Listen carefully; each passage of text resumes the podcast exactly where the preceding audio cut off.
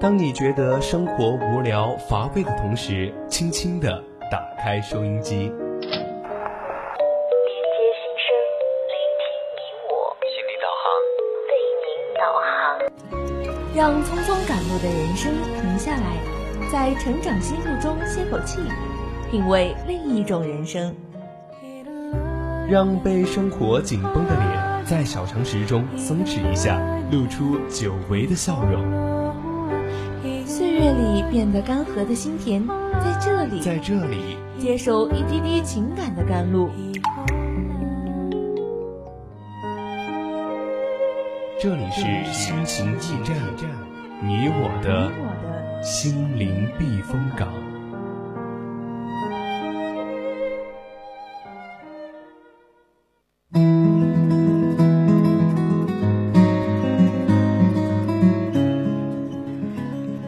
欢迎回来，这里依然是我们的心情驿站，我是主播康康，我是主播依林，大家好。那么刚刚我们上半段哈，依林主播也给我们分享了一篇文章，叫《从小就懂事的孩子，他真的快乐吗》。对，那我们下半段呢，就跟大家一起来聊一聊这个话题，就是李荣浩被骂后反击，别用你的三观要求整个世界。嗯，其实说到我们今天的主题啊，我觉得在人际交往中，好像就总会遇到这样类似的一个情况。比如说，有人说我喜欢看电视，但是他喜欢看动漫；你喜欢吃榴莲，但是他却讨厌榴莲的味道。可能就是因为意见不一致吧，所以说就容易。产生一些矛盾或者冲突，然后就会有很多人就会觉得，嗯，选择不同的人就没有办法和谐的相处。但其实我觉得真正。相处起来非常舒服的人，并不是说他们的追求是一样的，只是他们可以拥有彼此不同的意见，但是他们却可以互相的尊重包容。当然，我相信我们刚才嗯主题给大家讲的李荣浩的这个事件，大家肯定是非常关注的了。那在我们正式开始节目之前呢，我们还是先要把我们的互动方式告诉大家，大家可以加入我们的 QQ 听友私群二七五幺三幺二九八，参与我们的节目互动，也可以在励志公屏上面。来和主播一起聊天哦，没错。那想与主播一起互动的小伙伴呢，可以在荔枝蜻蜓 APP 直接搜索 VOC 广播电台，发送你的评论。当然，也可以拨打我们的热线电话零八三幺三五三零九六幺，或者拨打零八三幺三五三幺幺幺四，主播在这里都是可以看到的。那接下来的时间呢，就让我们一起来谈一谈李荣浩被骂后反击，别用你的三观要求整个世界。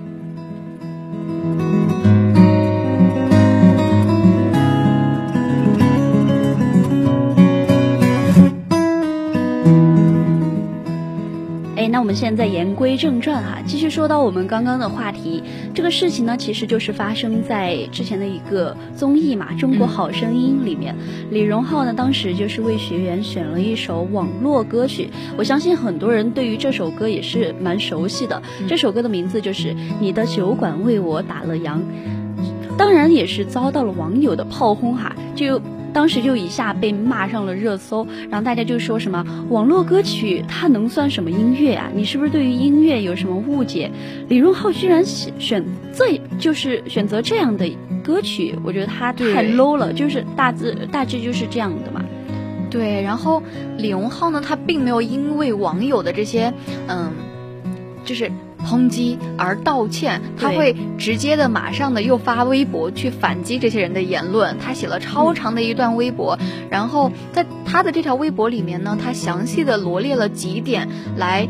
就是反驳那些斥责他没有品位的网友，我觉得他说的非常的好，三观很正，大家也可以去搜搜李荣浩的微博去看看哟。对，而且我觉得他在面对这样的事情的时候，我觉得他真的是很有自己的立场，然后就坚定维护自己的那个想法。但是我觉得在他的那个言语中，他也没有说恶意要去抨击，然后别人，然后也是，但是在这同时呢，也是保持自己的观点。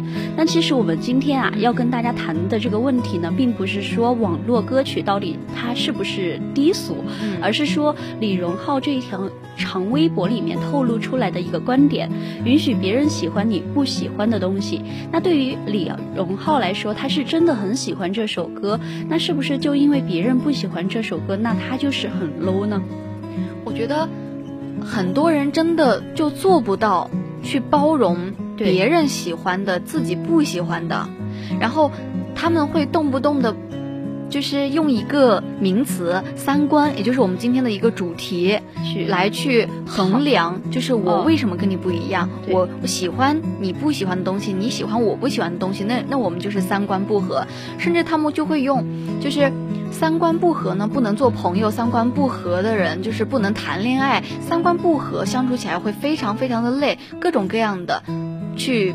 就是给我们的人际关系划定一些界限。对，其实我刚刚听到依林说那些，比如说他说三观不合，我们不适合谈恋爱，不适合做朋友，也不适合相处。其实我觉得他当时说这些的时候，我觉得他的心胸就是有一点狭隘的，因为他用三观这个东西去套在别人身上，其实就是因为别人的那个想法和他不同，所以说他就用这个三观不合去。禁锢别人嘛，对，去要求别人。但是我就想问，到底什么才是真正的三观不合呢？可能我喜欢大海，嗯，别人喜欢小溪，我觉得这仅仅是三观不同吧，不能说到三观不合。就比如说，可能他喜欢小溪，就是它的清澈；我喜欢大海，就是就是有些人就是广阔，是吧？他有些人不是，他有些人他就会觉得，哦，我喜欢的就是大海，那我喜欢的就比你。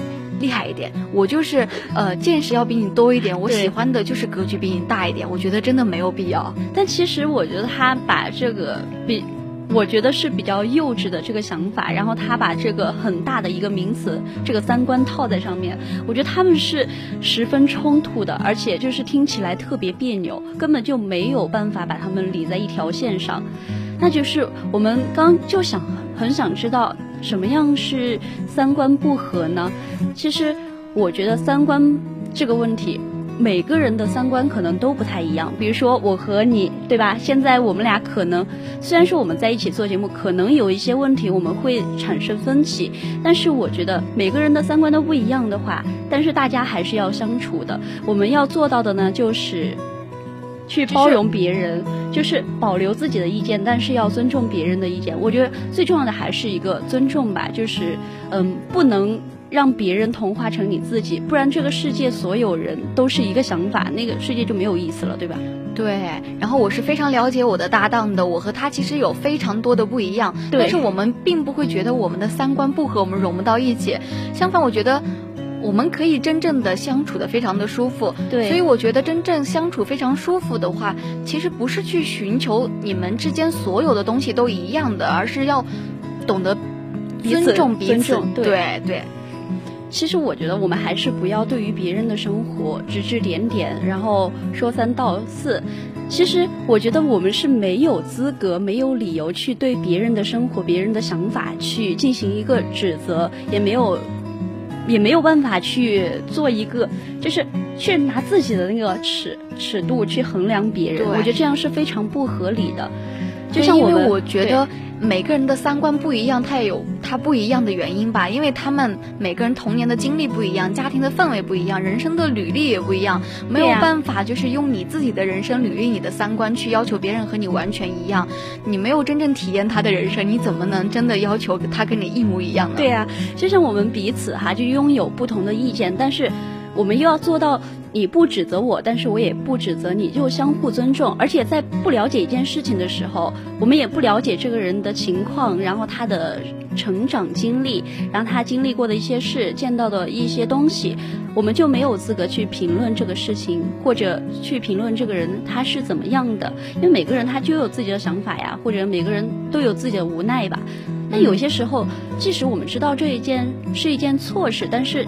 虽然说你看出来是一件错事，但是并不一定能看出这件事情背后的无奈。就拿就是非常有意思的那个综艺，就是《奇葩说》，我还是挺喜欢看《奇葩说》，之前有看过几期。然后你会发现，我是非常喜欢那种就是口才非常好的人，也非常喜欢听他们说。然后在看《奇葩说》这个综艺的时候，我会发现，哇，那。A 方如果说的非常的好，然后 B 方也说的非常好，我马上觉得哇，A 方说的好有道理，B 方说的也好有道理。我觉得我就是处于那种可能会因为别人的言论、别人的一些看法而去误导我的。我可能我在这方面我觉得修养做的也不够。不，我觉得相反，你这样还是比较好的，因为你能够，你听到 A 方你觉得他不错，然后听到 B 方你也觉得他不错。其实从某一种程度来讲，你是能够接受他们所有人说的话，那你就是容纳容纳别人的想法了。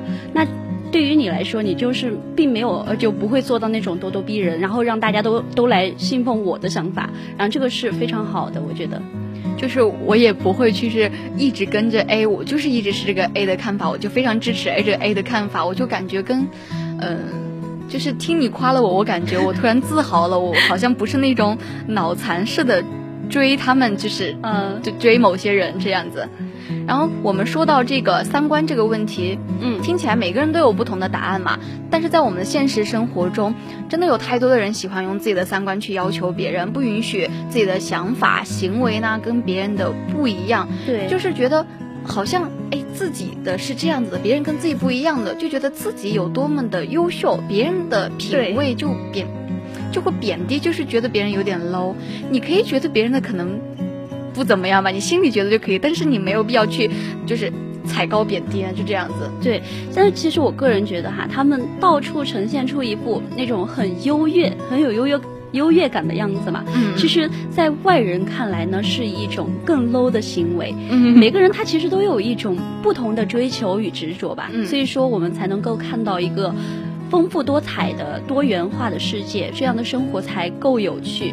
所以说，每个人的三三观嘛都是不一样的。所以说，有时候我们需要换位思考一下，你就会发现这个世界哇有多么的美好，有很多美好的事物。对啊，说到这个三观不合，到底能不能做朋友，能不能做夫妻情侣，还就是相处起来会不会非常的累？其实也有很多的嗯情侣，他们也给出了一些看法建议，他们就会觉得。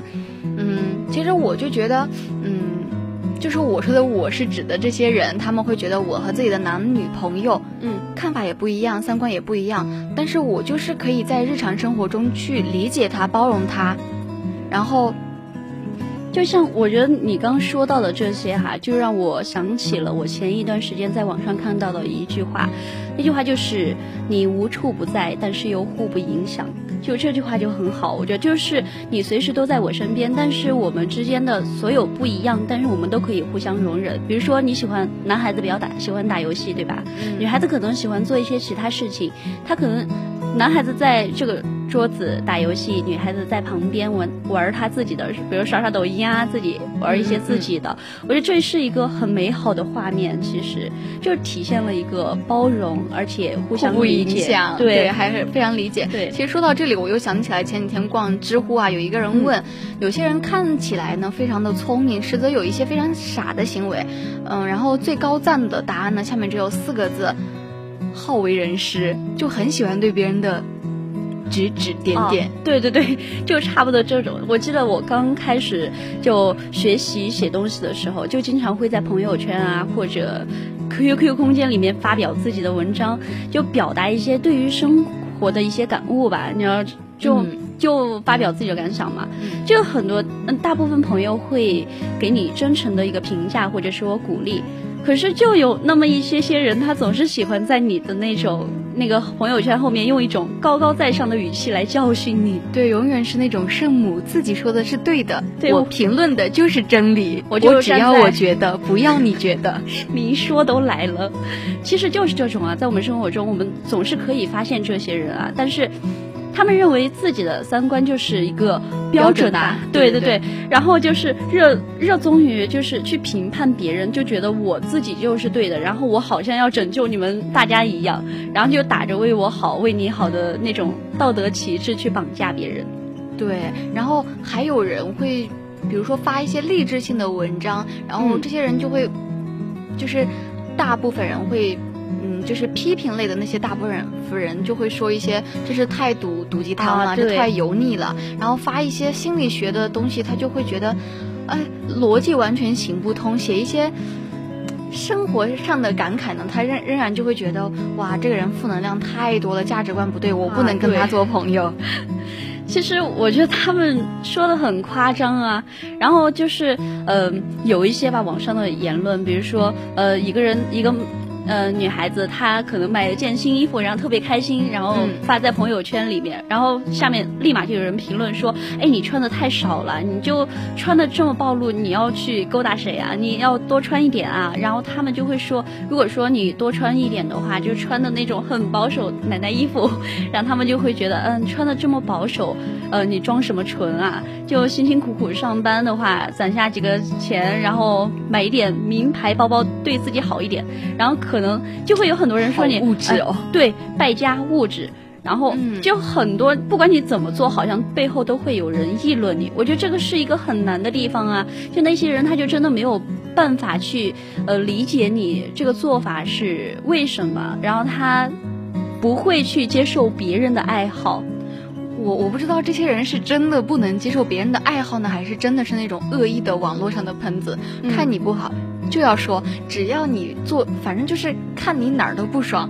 对，其实我觉得，如果说，嗯，刨根问底，问他们为什么会产生这样的性格或者说想法的话，其实我觉得和他们的自身家庭或者说从小那个。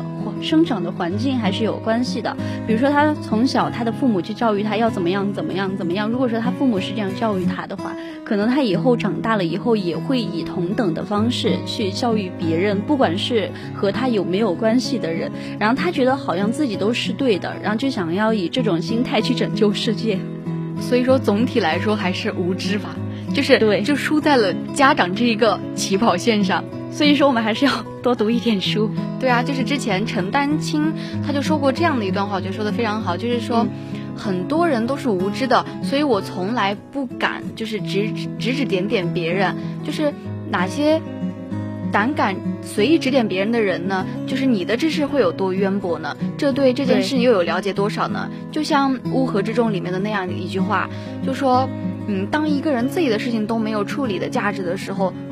就会把注意力转移到身边的人，对，所以说这些乐衷于去指点别人的人哈，其实就是他们的自我认同出现了问题，所以说他就渴望去通过别人的指点，哦，不对，去指点别人，去获得他自身的别人不对，然后他自己就对了，其实是他自己非常的，也是有点。自我认同出现了问题，对，他就很渴望去通过这种行为吧，去指点别人，然后获得他自身价值的肯定。他就很希望别人大家都肯定他，然后，但是我觉得这种行为他得来的结果却恰恰是相反的，也是对他本身是不好的。就我一直很喜欢一句话嘛，叫“君子和而不同”，意思就是呢，我们的关系可能很好，但是彼此拥有的。意见又各不相同，但是呢，我们能做到，你不指责我，但是我也不会指责你，然后就是相互尊重嘛。对我最近可能是政治学多了，我马上又想到了一个词“求同存异”，好棒啊！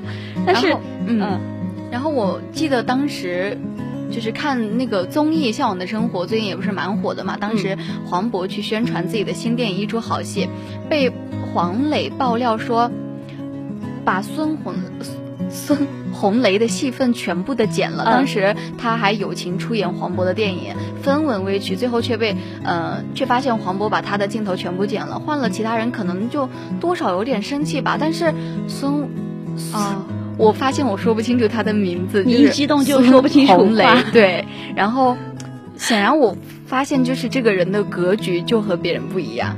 你刚说的这个，就是我当时也知道一点。虽然说他很不同意那个黄渤的做法，但是他很尊重或者支持吧黄渤的行为，并且呢，也是用自己的行动表示了他自己的支持。他说：“我不同意你的观点，但是我会誓死捍卫你说话的权利。”你想这一句话，我就当时说出来，我一看都我就觉得很酷啊！这哇，就好帅啊，就很懂得尊重别人，就很就很酷，就很帅。对，那我们现在不是大学生嘛，应该每天面对的都是一些室友，每天必须要住在一起，也没办法不住在一起。那现在该有问题了，你要怎么样和一些三观不合的室友相处呢？有就是在网上看到这样的一个问题，有一个答案让我印象蛮深刻的。他说，这取决于你是否继续要和他交往下去。如果是，那就放弃无所谓的争执，不要试图去说服，嗯，对方同意你的观点。如果说不通的，如果不是，就更加不用去说服对方同意你，因为没有必要。对，之前我在一本书上看过这样一句话，他说：“永远不要试图试图就说服别人，然后来认同你自己。”就在与人相处的时候，我觉得最忌讳的一点就是总想要证明对方是错的，嗯，以及哈就总想要证明自己是对的。如果说这个世界上人人的观点都一样，那该多无趣！也是我们刚也是说过的一句话嘛，就小而呃小人同而不和，君子和而不同。我觉得这句话真的是说的非常好。真正好的感情呢，都是在相互尊重或者说理解当中来发展的。也是因为我和你的。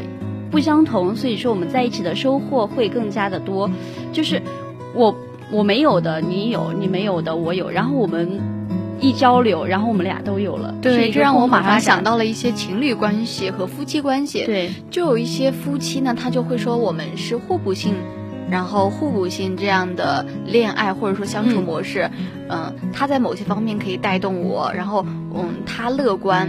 我悲观，它可以带动我，让我的对情绪变得更好一点。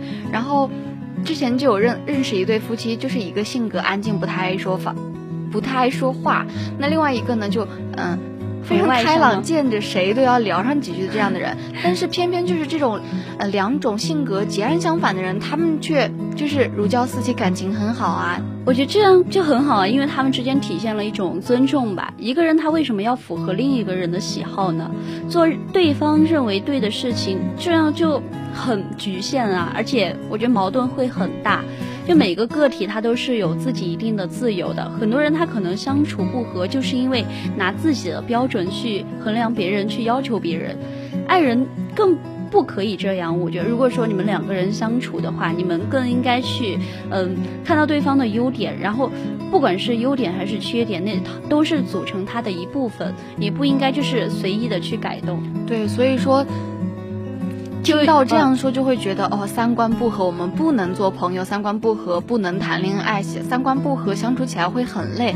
这样就感觉马上可以反驳这些人的观点。对，三观不同，同样可以相处的很舒服。而且我之前看过一个特别一句特别浪漫的话，他当时就说：“我是爱你的，但是你是自由的。”哇，就跟孙红雷刚才说的那句话一样，好酷，就很浪漫啊！我觉得，哎，然后就不要因为。就是大家非常缺少的一点，就是呃，不会因为就是三观不同，然后就就去反驳别人，然后让别人认同你自己嘛。我觉得这样就真的很不好。你看我们生活中，如果说每个人都这样做的话，我觉得我相信在你身边。然后你身边的矛盾会非常非常大，而且可能会造成那种不可逆的矛盾。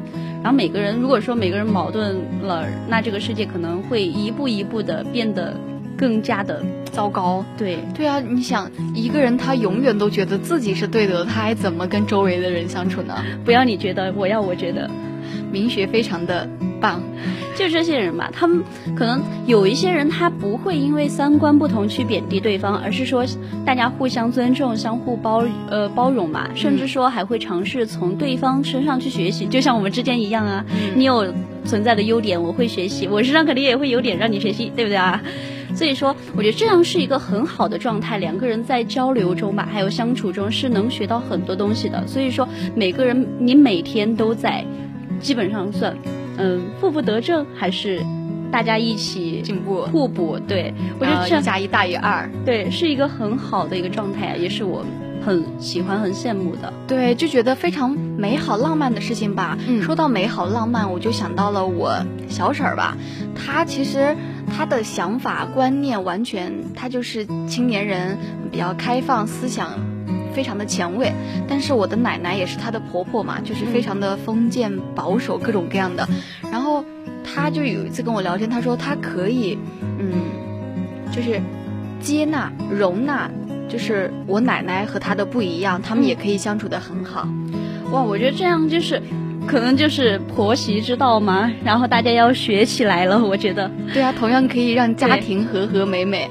就我能想到最美好的感情吧，就是说我们刚刚说到的“你中有我，我中有你”。我们虽然有有互相重合、有影响的地方，但是那个重合地方，你中有我，我中有你，我们就像两个圆圈一样，彼此不同，但是又可以互相容纳。然后我觉得这样是很好的，所以想到的美好感情大大致就是这样。然后，嗯，比如说你旅行过一百个国家，又是什么样的体验？懂得了这个世界是没有绝对的，就能够接受别人的不同三观，然后与其衍生出来的思考方式吧，就。无论是亲戚还有朋友啊，夫妻都要学会去尊重别人的兴趣爱好和三观。我觉得，但是对最重要的是，我们毕竟是网民嘛，在网络交流中，还是一定要注意这一点的。你可以包容你的亲人朋友，呃，就是夫妻之间的关系，但是你也要包容，就是和你素不相识的网友。对，就是我们今天的那个主题。对，所以说我们就很希望大家手下留情。对，其实我觉得这个问题啊，就我们刚刚谈到这些，都是每个人的必修课呀。因为你在生活中是肯定会出现这些情况的，然后到时候你又该如何选择？你又该做出什么行为呢？就看你的喽。对。